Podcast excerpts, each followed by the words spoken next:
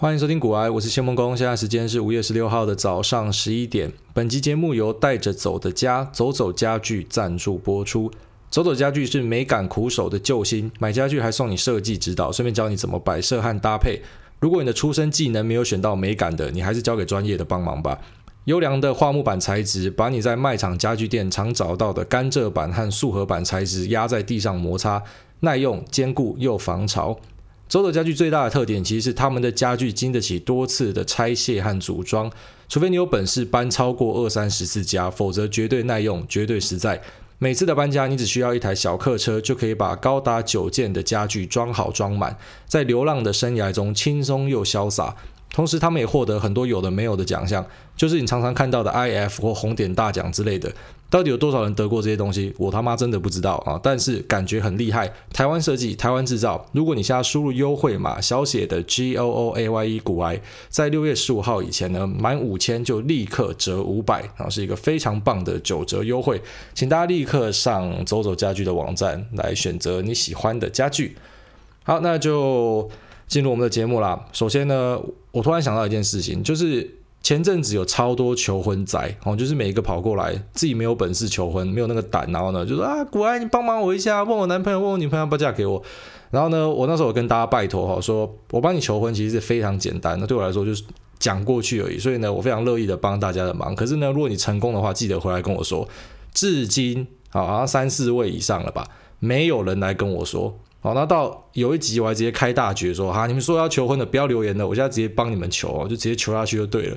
结果至今没有人来私讯，好，我不知道是你们全部分手了还是怎样子哦。但是老实讲啊，如果你们全部分手的话，我也算帮你一把啊，大家不要浪费时间。但是如果你真的有求婚成功的，拜托把你的好消息回来分享给我，我一直在等这件事情。好，然后。啊、抽书已经抽完了，在粉丝专页有公布，我记得应该大家都有私讯我了哈，我还没有看。那等到十二点，如果还是有呃人家没有来私讯的话啊，因为我上面写说五月十六号中午十二点，那我就会直接把它送给。就是脸书上面有头号粉丝 tag 的人哦，因为他们在那边靠腰，哎、欸，干我头号粉丝也抽不到。其实老实讲，如果可以自肥，我一定自肥啊。如果那个抽奖机可以选什么，只能抽头号粉丝，我一定就这样抽啦。可是没有办法哦，如果下次有送东西的话，头号粉丝优先啊。然后呢，嗯、呃，今天就来跟大家聊一下现在很红的一个话题啊，就是台积电要去美国的亚利桑那设厂。那这件事情。其实你现在在新闻上，你会看到各式各样的故事。啊我直接把我的结论讲在前面。我的结论呢是，你不要看新闻做股票，你一定听过这个。可是你知道会去发现，为什么可能人家讲说什么哦，狗改不了吃屎，因为干狗就喜欢吃屎啊，好像人就喜欢听新闻做股票啊。你就已经知道说不要看新闻做股票，可是你很喜欢这样做。那这件事情就让我来帮忙大家哦，就是我们到底要怎么样才可以去摆脱这个陋习？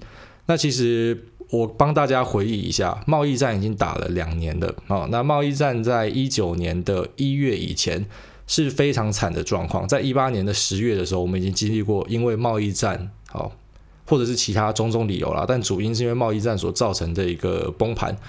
那一直持续到二零一九年的一月，那时候呢，整个台股的走势都非常的不好。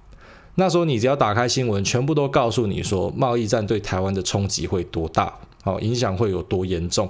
那一路到二零一九年的一月的时候，那时候是讲到最惨的时候哦。你在 PTT 上，你在论坛上，你在一些财经的意见领袖或者是老谢哦，很多就是把市场的行情看得很坏很坏这样子，然后就是已经告诉你说啊要小心啊要什么的，反正就是往不好的方向去看。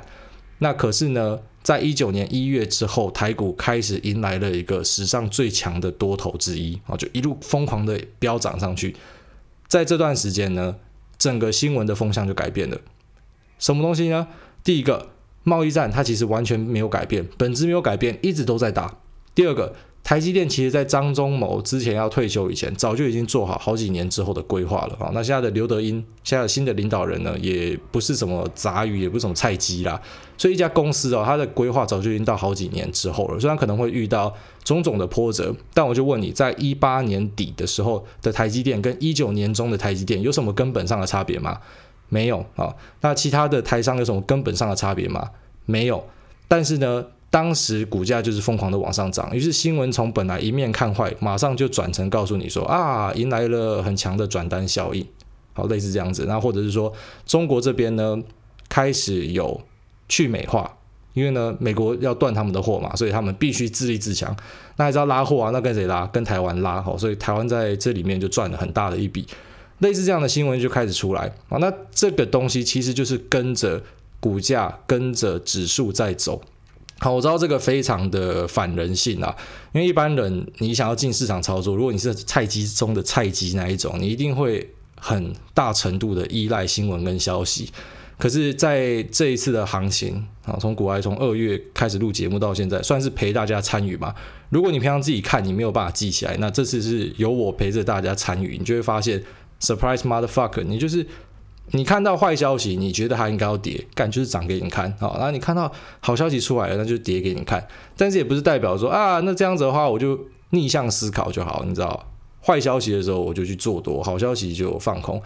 哦，可是这边就会产生另外一个问题。因为市场上确实有一批人这样了，他就是觉得反正我就跟大家反着思考就好啊，啊，但没有那么单纯啦。因为如果说反着思考这么容易的话，那一样嘛，就没有人会赔钱的。而且其实很多人在市场上，他其实会想要去追求所谓的反指标。他知道说你要当正指标不容易嘛，那我专门去找那种反指标。比方说很多人就喜欢讲说老谢是反指标，哦，就是发行周刊的那个老谢。那这个老谢谢金河呢，他到底是不是反指标？我告诉你不是啊。如果一个人他可以当到反指标，其实也真的。很厉害，因为你如果是全部猜对或全部猜错，其实都是一个超强的事情。好，如果你有本事，真的是妈的，每周当球爷啊，每次讲会发生什么事情就干，就往另外一个方向发生，代表你就是一个非常非常准确的指标哈。因为我跟着你反着做就好，但是很抱歉啊，在市场上，不管大家很常酸的那些反指标啊，谢金河啊，或者是之前那个花旗环球的古月涵啊，他们根据我的回测啦，都不是真的非常准的反指标。好，就和一般人一样，有时候猜对，有时候猜错。那其实如果说大家都是有时候猜对，有时候猜错的话，那到底是呃为什么有些人可以在股市里面赚钱，有些人不行呢？我觉得最关键的还是你的部位的调控啊。所以一直跟大家强调，你不要 all in all out，因为你 all in all out 的话呢，你就可能会在一次的看错，然后就直接毕业。然后可是如果说你有分部位分批买进的话，那我个人认为，如果你在你看对的时候加码，在你看错的时候减码。那这样子呢，对大家才是真正有效的一个操作的方式。如果说你是主动选股啦，啊，那如果说真的主动选股对你来说太困难的话，就乖乖的去买 ETF 这种被动型的投资就好了啊。因为选股它真的是比较困难的一门学问。好啦，我们前面的前言就讲这么多，我们拉回来刚才的这个台积电啊，台积电要在美国开厂这件事情。那这件事情呢，为什么会先讲完前言？就是告诉大家说。你会看到有好的故事跟有坏的故事，就像当初的贸易战，你会看到有好的一面跟坏的一面。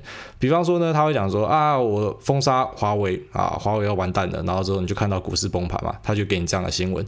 然后等到股市反弹的时候，他就是说华为不惧美国封杀，哦，那个惧是那个惧怕的惧，就是干他没在怕啦，然后就就是配上上涨这样。所以你看新闻就有这样的问题啊，因为同一件事情，它真的都有办法找到好的切入跟坏的切入。那台积电在美国设厂这件事情呢，我个人是比较倾向于是中立偏不好啊，这是我的看法。为什么呢？我知道现在现在我们的社群啊，然后跟我们的脸书新闻之类的哈，他们非常流行在玩一个你知道内旋，就是我一直跟大家讲我很不喜欢的，然后全部人集体集体在那边暖哦，在同温层里面自嗨，我很不喜欢这样的事情。那其实台积电哦，大家真的不要低估它，它是一个。台湾最强的企业，那你也可以讲说它是全球在晶圆代工、先进制程里面最强的企业，所以其实台积电是大家要抢着。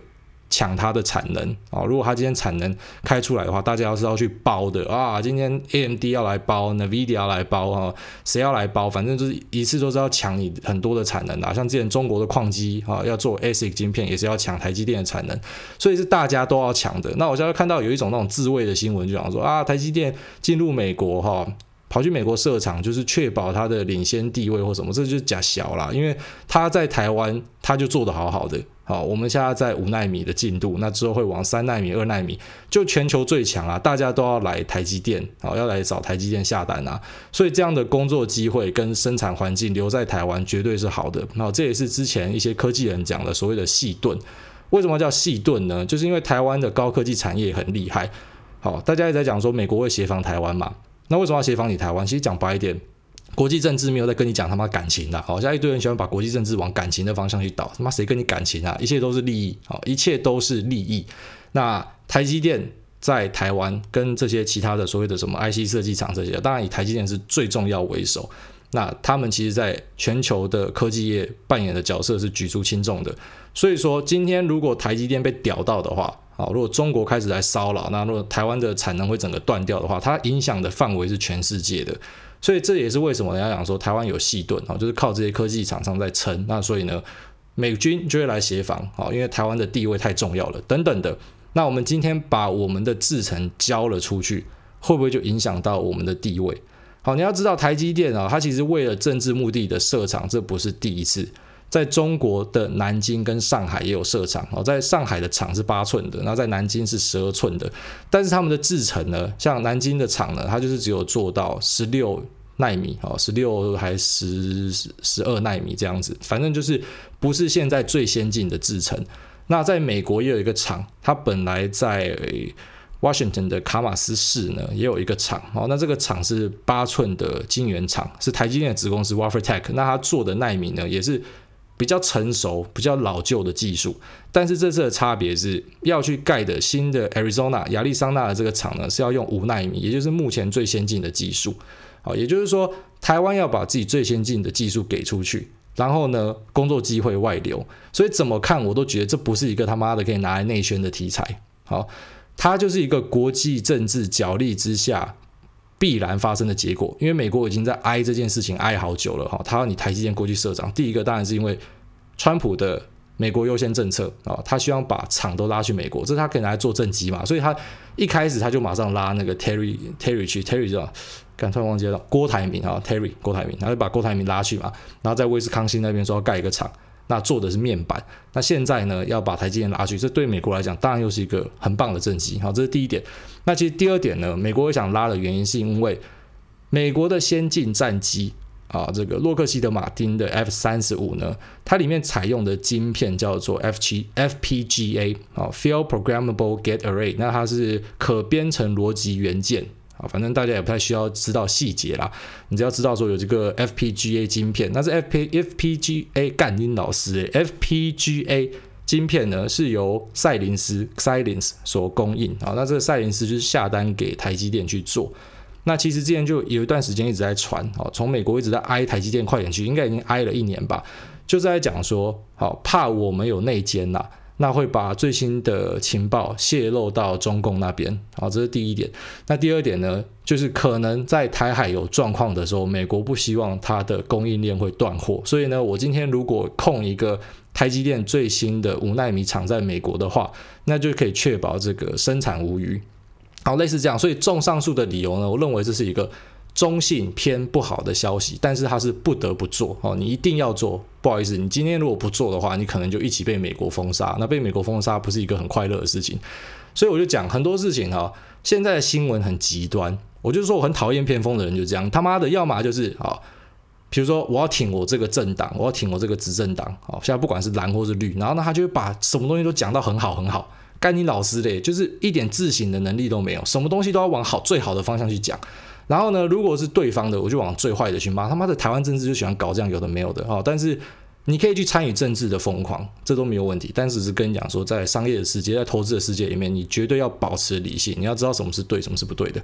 好，但是讲完前面的，我刚刚讲的这个疑虑哈，可能是比较不好的。那其实换个角度来讲，还是可以讲一些我认为其实啊也没有到那么差的理由。好，首先呢是在这个 Arizona 的厂呢，它未来的产能只会有两万片。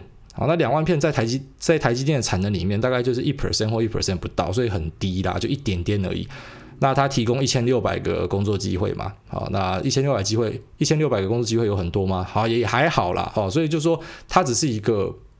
政治宣示意义的厂，然后移过去哦。虽然这次比较有冲击性的是，如果他今天是移过去的是什么十二纳米、十四纳米、十六纳米，那大家没有问题。可是他移进去的是五纳米最新的，所以大家才会觉得说，干台湾是不是把最好的东西拱手交出去了哈？以后细盾就破了，那美国就没有必要协防你啦。反正呃，我在美国我也可以生产这样的东西之类的。好，所以它会是一个隐忧啦，但是这个隐忧又没有一些分析师讲的这么严重啊，因为这个厂我觉得它有一点好玩有趣的地方，我的观察啦哈是，其实以往台积电盖厂都盖的蛮快的，比方说那时候盖的这个南科十八厂哦，二零一八年开工，二零二零就量产。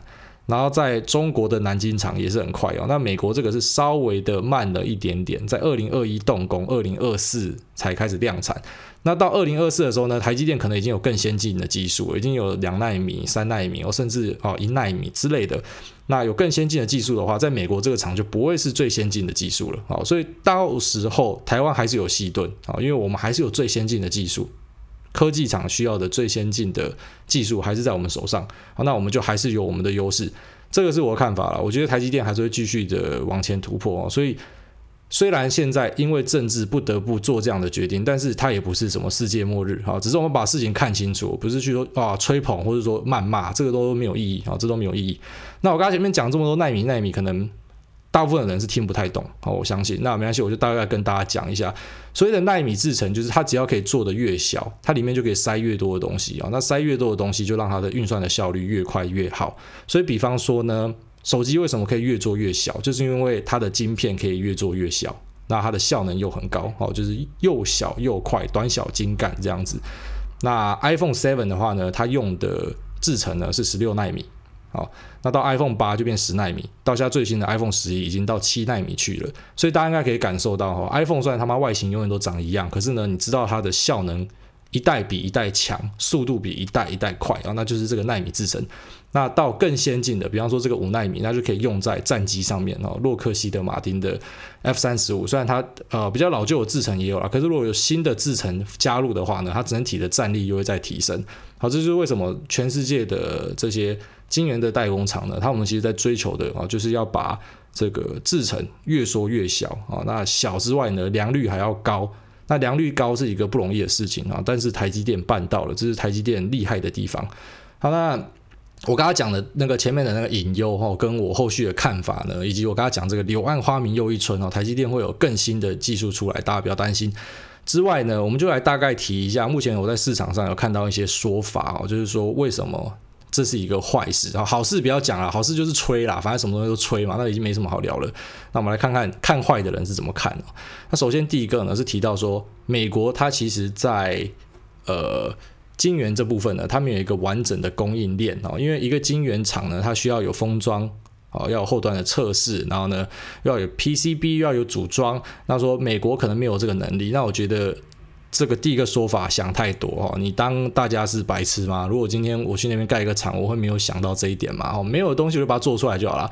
最难的部分就是台积电做的这个啊，其他是相对容易的。那只是现在可能要土炮把它干出来的话，成本会高。但是我觉得这个厂从头到尾就不是在跟你聊成本哦。台积电去设这个厂，美国要他去设这个厂，从头到尾就不是跟你聊成本，而是在聊军工跟国安。啊，为了要保护国家的利益，而必须要台积电去设这个厂啊，它是一个政治跟军事上的意义是比较高的，所以这种高成本啊，这个我觉得都是好，都是不重要的，都是没那么重要的。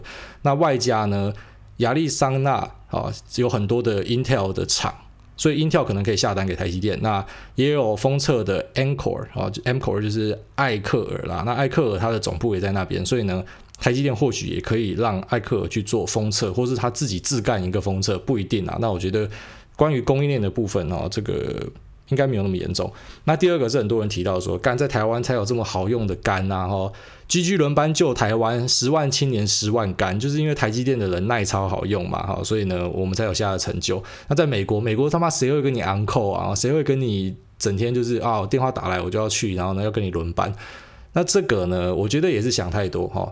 当然，美国本身就有晶圆厂，那他们的晶圆厂也是运作的好好的啊，所以不是说啊，只有台湾的这些青年有有办法 carry 这样的东西哦，那美国人没有办法，他们只是相对的成本会高很多啊，所以人事成本我查到的资料，根据彭博的资料，在台积电人事成本大概是十 percent，然后到十五 percent 都有人提到，那到美国去可能就翻一倍了，哦，就是同样的工作，可是你你要人家加班之类的啊，那你就要多给一些钱。所以成本会增加，但是刚刚前面提到的成本增加从来都不是一个在这个事件上政治跟军事的事件上的大问题。好，那第三个就是讲到说，我们少了一个美国客户当人质啊，就是所谓的细盾这件事情，因为你们需要台积电，所以你们必须要协防台湾啊，这是一个说法。那这个我刚刚前面也有提到啊，就是讲说可能到二零二四年的时候，台积电已经有更新的制程了，所以你还是需要台湾的。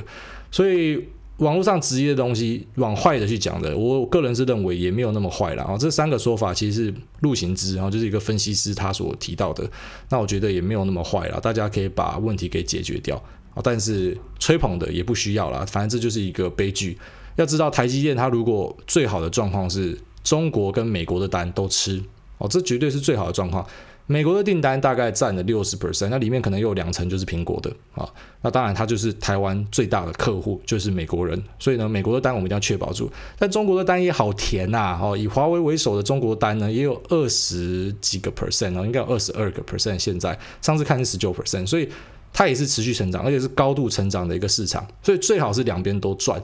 那可是如果今天真的遇到了然后国际政治的角力、地缘政治的角力的话呢，那必须台积电得选边站的话，虽然大家很不希望，可是很明显答案就是我们只能选美国，就这么的简单。那可是呢，对于台积电来讲，它绝对也不是一个值得庆祝的消息啊！怎么我们去美国了？哦，美国爸爸我爱你，很多人这样嘛，那神经病。你就是直接可能会把华为的单都掉光哦，就这样子，所以它是有它对这个公司来说是损失的，除非说啊，美国可以把华为的这部分补上，但是目前来看哦，不是这样子的状况，所以大家啊也不要活在自己的那个幻想里面，然后在那边自嗨了哈。那可是呢，目前呢，我刚刚前面有提到嘛，我们看事情，我们就是以股价来看就好了，因为很多时候是你想的根本不重要，好，就像你讲说美国现在的经济状况崩盘，那。前阵子跑进去放空的人会发生什么事情？好，你你对啊，你讲对啊，崩盘啊，失业数据很差啊，没错啊，你讲对啊，零售数据开出来他妈跟屎一样啊，没错啊，可是你放空就是一路被往上嘎哦，你就是受伤受到爆掉，所以重点根本不是你你去看这个呃基本的经济面你怎么分析哦，你要当学者你可以去这样做啊，可是你要进去操作的话你不能这样看。那台积电呃。前天好，前天在早上的时候，台湾的早上的时候是涨了五点嘛，涨了一点多 percent，然后那时候就很多好消息出来嘛。可是呢，昨天晚上因为现在又传出要继续封杀华为了，好，那除了这之外，也有可能是台积电设厂，那看市场的交易人是怎么想的。那结果呢是在美国的 ADR，台积电的 ADR 呢是跌了四到五个 percent，那我我不知道确切数据是多少，反正是大跌。那所以市场会把答案告诉你，好。你怎么想不重要，重点是市场怎么想。可是你也不要只看一天，反正就是观察接下来一两个礼拜。好，那一两个礼拜之后看这个市场的走势是什么？是持续的往上走，是往下走，还是盘整？好，盘整就是大家可能还没有一个定见，那你就可以大概知道说这件事情在市场上大家怎么评价的。你个人怎么评价一点都不重要，重点是市场怎么评价。好，就像我刚才讲的贸易战那时候。往下走的时候，你永远都找得到坏消息去告诉你为什么它往下走；往上走的时候，永远都找得到好消息告诉你为什么往上走。好，那台积电到底会往上走还是往下走呢？那未来也会有对应的故事告诉大家。所以大家不要太恐慌，因为我昨天在 Telegram 社团看很多人恐慌啊，这到底怎么样？哦，好想知道什么？好，这到底对市场有什么影响？没有人知道啦。哦，如果有人知道的话，他就是卖房子 all in 的，就我很常讲的那个嘛。你真的知道这个是绝对好或坏，你就卖房子 all in 嘛。所以我们能做的只是，我们心里面有个底，我们知道大概的状况是怎么样，大概的样貌是怎么样，然后最后面尊重市场，跟着市场操作。好了，那台积电话题就聊到这啊，我今天已经二十三分钟就在聊这个话题，我本来还要聊别的话题，那就先讲到这，我们直接进入 Q&A 的部分。好，那首先第一位这个。台北股癌脑粉说：“请问癌大对于可能又要展开的中美贸易战有什么看法？好，反正就是把华为杀爆啊，这是第一点。那最主要原因就是因为五 G 的技术啊，谁可以掌握这个规格，可以谁可以掌握这个技术跟基地台呢？谁就可能可以控制下个十年。哦，类似这样，因为目前对五 G 的想象非常大。那这个看法呢，当然就看封杀的程度到怎么样哦。其实最好的状况是前阵子那样。”中国被封杀，他就找台湾下单啊，因为他们要去美化嘛。那美国也是找台湾下单，类似这样，所以两边都赚，这个是最好的。但是如果最后面做到极端哈，要你台湾选边站的话，那绝对是不好的，因为你就是就商业的角度来讲，就是把市场调了一块出去嘛。那可是就政治的角度来讲，很多人可能会觉得这是好事啊，我们跟美国站在同一边。所以看在你用什么的角度去看。好，下面这个 AWDRG 七三说，橘子买回两千两百四十一张库藏股，均价四十点一。比起做游戏，四八四更适合炒股啊啊！这个就是九妹那个事件嘛。那橘子我之前也聊过了，他买裤长股，他是可以喊的不买的哦，就是一个诚信可能有点问题的公司。那现在呢，均价这么低，买了这么多张涨上去啊！恭喜橘子发大财。炒股本来就是最好赚的，好，这是第一件事。那买裤长股回去也是看是怎么样啊，发给员工还是把它啊，就是销毁掉，然后呢，让整个公司的股本变小，EPS 变高，好看他怎么操作啦。但是呢，他是不是在炒股不一定啊，只是说当然可以赚钱的话，那个炒股是最好赚的，这个确实是事实。好，下面这一位是高雄小弟说，想问高中生想读经济是不是很没用啊？什么东西都是有用的啊，你想读就去读了哈，不要想太多。侯赛雷说：“五星大报社，请问公社平常有在训练口才调理吗？怎么等个退兵也可以不 NG 讲了二三十分钟？没有啦，这没有什么训练，就讲话嘛，反正多讲就熟啦。啊，我可能就是平常就是垃圾话多，所以就一直讲话，就是我不知道对我来说讲话不是什么困难的事情。”他这边这 Edison Tong 说：“现在适合去美国留学吗？”啊，前面优质节目五星推爆吹捧哦，这个内行的。然后下面说他今年考上。宾州哈 Pennsylvania 的研究所，现在适合去读吗？会不会被揍爆？还是干脆延一年？好，就是讲到了现在欧洲跟美国可能会对于亚裔的人士比较意见嘛。我也分享过，我二月多的时候在意大利的时候，好，那时候他们才两例嘛。然后呢，路上看到亚洲人真的是不演哦，完全不演，直接闪啊、遮脸啊、瞪你啊，好，全部都这样搞了，就你看他们自己爆掉。我不是要不是要去笑他们，那你活该，就只是说。确实这样的事情会发生啊，但是你去大城市应该是还好。虽然我那时候也在大城市，在罗马，但老实讲啊，他们也不会说，嗯，可能还是看个人啦。我可能你比较瘦弱一点，会被欺负之类，那都是有机会遇到的。那在疫情之后呢，会不会更明显？我觉得会啊，但是也不要因为这样子就不去留学啊。我觉得这个就有点过头了。你可能出去玩的时候小心一点，就这样而已。好的，那下一位这个。Stanley Wang 说：“开车不要听 NSFD，边听边思考人生。开车开到出现人生跑马灯，干差点出车祸啊！所以这个 NSFD 就是 Not Safe for Drive 哦。那我不知道怎么听我节目会听到你开始思考人生，然后差点出车祸啊，要小心一点。好的，然后下一位福利熊留任，请问孟工大看法？没有啊，他没有留任吧？他跑去国安会了，不是吗？好。”下一位，嗯，哦，这一位 Ken 宽裕啊、哦，他说五星换 QA，听这个 Podcast 收获良多，想问一下，股癌大有操作过外汇保证金的投资吗？对于外汇保证金交易的看法？什么外汇的操作就是会开很大的杠杆哦，因为外汇的。动的那个，除非你是买那种很特别的币啦，什么南非币那种，它的波动很大。可是除此之外呢，它的波动没那么大。比方说你操纵台币跟美元，台币跟欧元，那所以呢，因为波动不大嘛，所以你就会开很大的杠杆去追求比较高的报酬。那这个东西我个人是认为比较进阶的啊，所以你不要乱碰。那有市场上有一部分人啊，他们有在卖那种产品。外汇保证金的产品，就是跟你保证说每年可以收七八八趴这种哦，很多这样子的。那我个人是认为，看到这样的东西，你都要非常的小心啊，都要非常小心。下面这个 William William 说：“真心人六六六，可以说三次我爱你吗？”好，你给五星就是说啊，我爱你，我爱你，我爱你。可是名字你没有讲说对谁哈，随便。好，下面这个压力好大，Go Go，他说。目前我已经加入你推播的群组，可是不知道怎么加入聊天群组。哈，他说是他已经加入 Telegram 的频道，那频道是我可以推播给大家，大家不能讲话的。那聊天群组呢？你在 Telegram 频道的说明里面，你应该就可以找到这个连结。好，下面这个 Wowo 零五一五说，想问古埃大，最近外国越来越多加密货币基金，Tudor 对冲基金的创办人 Paul Tudor Jones 也用他的资产的一 percent 买进比特币。你对华尔街开始进军加密货币有什么看法？我一直都讲啊，我觉得加密货币它是未来的一个东西啊，它绝对是一个角色。那之前有很多人把它看得很坏嘛，那个就是想太多了啊。反正它就是科技进展一个势必会发生的事情。那只是加密货币投资，我还是会建议你买大的，好，绝对要买龙头。一般你在股市投资，你就知道要买龙头了。那在这种加密货币波动性更大、相对风险更大的，你更是要买龙头哦。你买小的，你会很常听到那种发财的故事啊，买多便宜，然后翻倍再翻倍。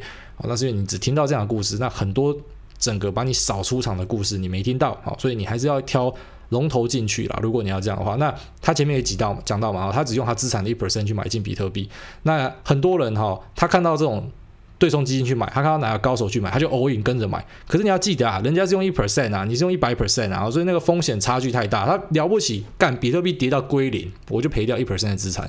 好，可是你有百分之百的话，那就是你百分之百的资产都没有。所以部位的调控非常的重要。下面这位妙禅炼财集团啊，他说他妈妈参加直销，然后开始会买一些有的没有的产品，什么奇怪的水。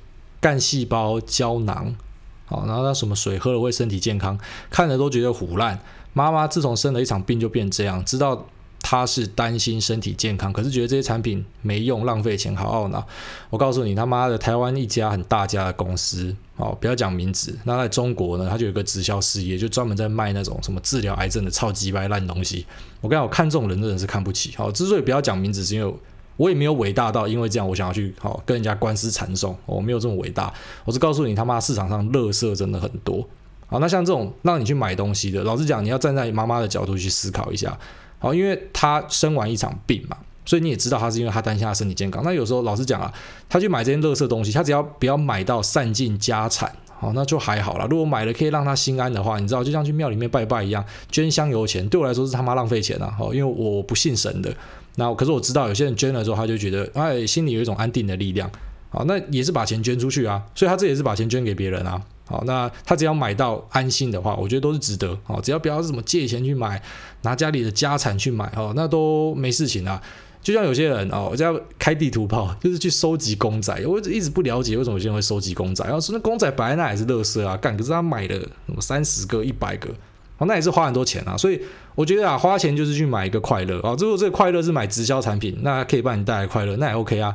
啊，如果是买公仔啊，如果是呃买什么奇怪的东西，那可以为你带来快乐，然后拿去捐香油钱啊，那都是你的选择。那我觉得你只能慢慢的重新的帮他建立他的这个安全感啊，然后看可不可以把他拉出来。可是也不要骂他，也不要责怪他啊。有时候就是这样嘛，这个他就是为了去买一个心安啊。那可能传统的医疗。已经没有办法让他心安了哈，他需要这样的一个寄托，那或许就是多陪伴，试看看有没有什么样的呃改变的契机。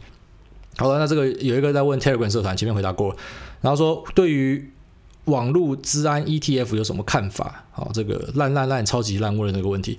哦，这个 ETF 应该是国泰的那一个吧，对不对啊？如果是国泰那个的话，你就是注意一下，我觉得它的那个费用有点高哈。其实你要买 ETF，很重要的是你要去看它的费用是多少。哦，有些 ETF 的费用很高，那很高的 ETF 不建议你买。那这个网络治安这个这个主题有没有什么题材？我觉得这感觉比五 G 的还弱哈。五 G 的有时候我都觉得有点在卖梦了。那这个网络治安是怎样？好，我我买进网络治安的个股，那网络治安是在未来是什么样的大趋势吗？还是说它会带来很大的获利吗？哦，这个是你要研究的啦。但是我看起来，我觉得这东西对我来说没有特别的吸引力。好的，那这个下一位。Die Die Bird 啊，死死鸟说五星推爆被瓜吉推更，被瓜吉推坑，用了一个礼拜上下班还有健身时间全部追完，绝对值得吹捧吹捧再吹捧。话说古爱大大有在打 low 的话，有没有兴趣找我们过去的世界冠军 AKA 练财 CEO 摸屎上节目？啊，你讲那个 Mistake 之前台北暗杀星的 Support 啊，最近他回归实况，对投资等等议题很有自己的一套见解，感觉会挺有兴趣的。其实。老实讲啊，现在关于访谈的，很多人在建议我做，那也有很多人直接来问我说，要不要一起合作做访谈哦？那这之后再看啊，看大家有没有兴趣吧。如果大家真的很有兴趣的话，那未来可以试试看。那目前我真的没有考虑，好，目前就是单口相声。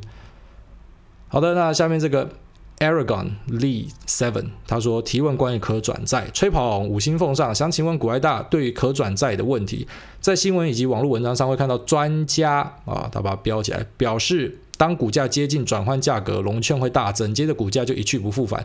请问，除了持有可转债的投资人先去放空股票之外，还有什么主要原因？因为可转债就是我只要涨过那个价格就转换成股票。好，如果说没有转换成那个价格的话，它就是一个债券。好，所以说很多大股东一般可转债不是一般人玩的哦。那大股东他就是，比方说我涨到了转换价格之后，就融券先锁住嘛，所以这之间的获利我已经锁住了。好，那我之后我之后就可以直接把它。套利出来，所以对他来说，这个就是稳赚不赔的东西。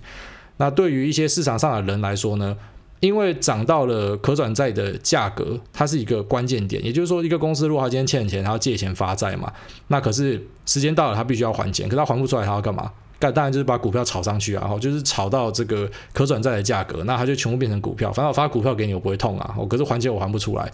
那因为这些种种的原因啊，所以这个价格的。你不要把它看得很准，它不一定是在这个转换的价格正好在这哦，可能上去一点点之类的。那反正在这个位置就会有融券大增，那就是一部分是为了套利去锁的，那一部分就是知道说，好，因为有人套利去锁，所以会增加卖压嘛，那我就跟着放空哦，我就跟着进去放空，希望可以把它往下压。可是这个东西，老实讲，你问的这东西还是跟投资里面说的东西一样哦，在有跟没有之间。不是说可转债就一定会大涨或一定会大赔，好，它都是要看状况的，没有没有什么东西是可以线性思考说非 A 即 B。好了，那今天就先回答到这啊，讲到三十五分钟了。那最后一个，因为我刚好看到一个笑话，又有人来留笑话了。反正讲笑话当结尾，这个是蛮 OK 的啊。这个 S H H X K 干你老师，那个 ID 超长的，不要念了。他说：为什么李嘉诚在晚上十一点之后可以赚到比较多钱？因为它有夜间加成。好啦，那本期节目就到这边。那有任何的问题，欢迎到 Telegram 讨论，或者是在 YouTube、在 Podcast 这边留言。那我觉得在下次的节目回答给大家。他那有些被我跳过的，其实因为聊过太多次的话题，我就直接把它跳过了。那是其他呢？如果说是还没有聊过的，我就顺带的把它带过去。好啦，那今天节目就到这边，谢谢大家，拜拜。